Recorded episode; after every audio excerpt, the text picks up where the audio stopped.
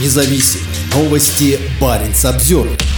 На Горном Карабахе погиб зам командующего подводными силами Северного флота. Иван Ковган отвечал за военно-политическую работу и служил на базе подводного флота в Гаджиево. Местные жители задаются вопросом, как он вообще оказался в этом спорном регионе Кавказа. Ковгану оставалось всего несколько дней до завершения службы в оспариваемом Арменией и Азербайджаном регионе, когда его машина подверглась нападению. Он и еще четверо российских военнослужащих погибли. На фотографии, сделанной на месте нападения, виден врезавшийся в склон российский военный внедорожник УАЗ «Патриот». Внутри и рядом с автомобилем видны как минимум четыре тела. Смертельное нападение было совершено 20 сентября азербайджанскими войсками в рамках крупного наступления на поддерживаемые Арменией силы. Сообщается, что это произошло недалеко от поселения Джаньятяк на северо-востоке самопровозглашенной республики. На следующий день президент Азербайджана Ильхам Алиев в телефонном разговоре с Владимиром Путиным извинился за убийство и заверил, что будет проведено расследование и виновные военнослужащие будут наказаны.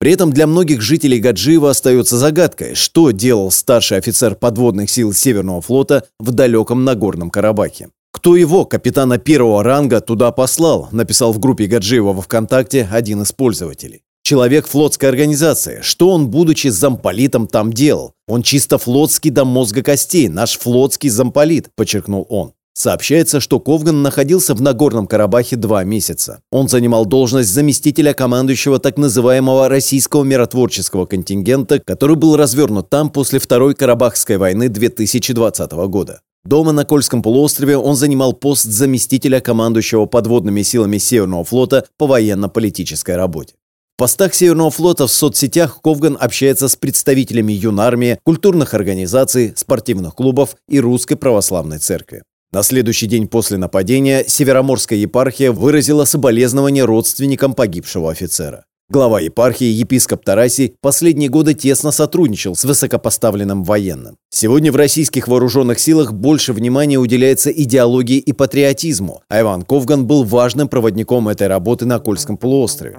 Активно занимается пропагандой патриотизма и жена Ковгана Елена. Елена Ковган, присутствующая в соцсетях под именем Елена Витязева, возглавляет женский совет подводных сил Северного флота.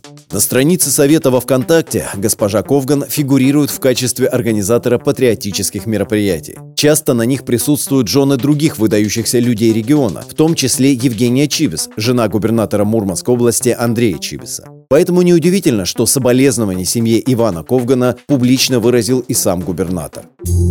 Парень Самсервер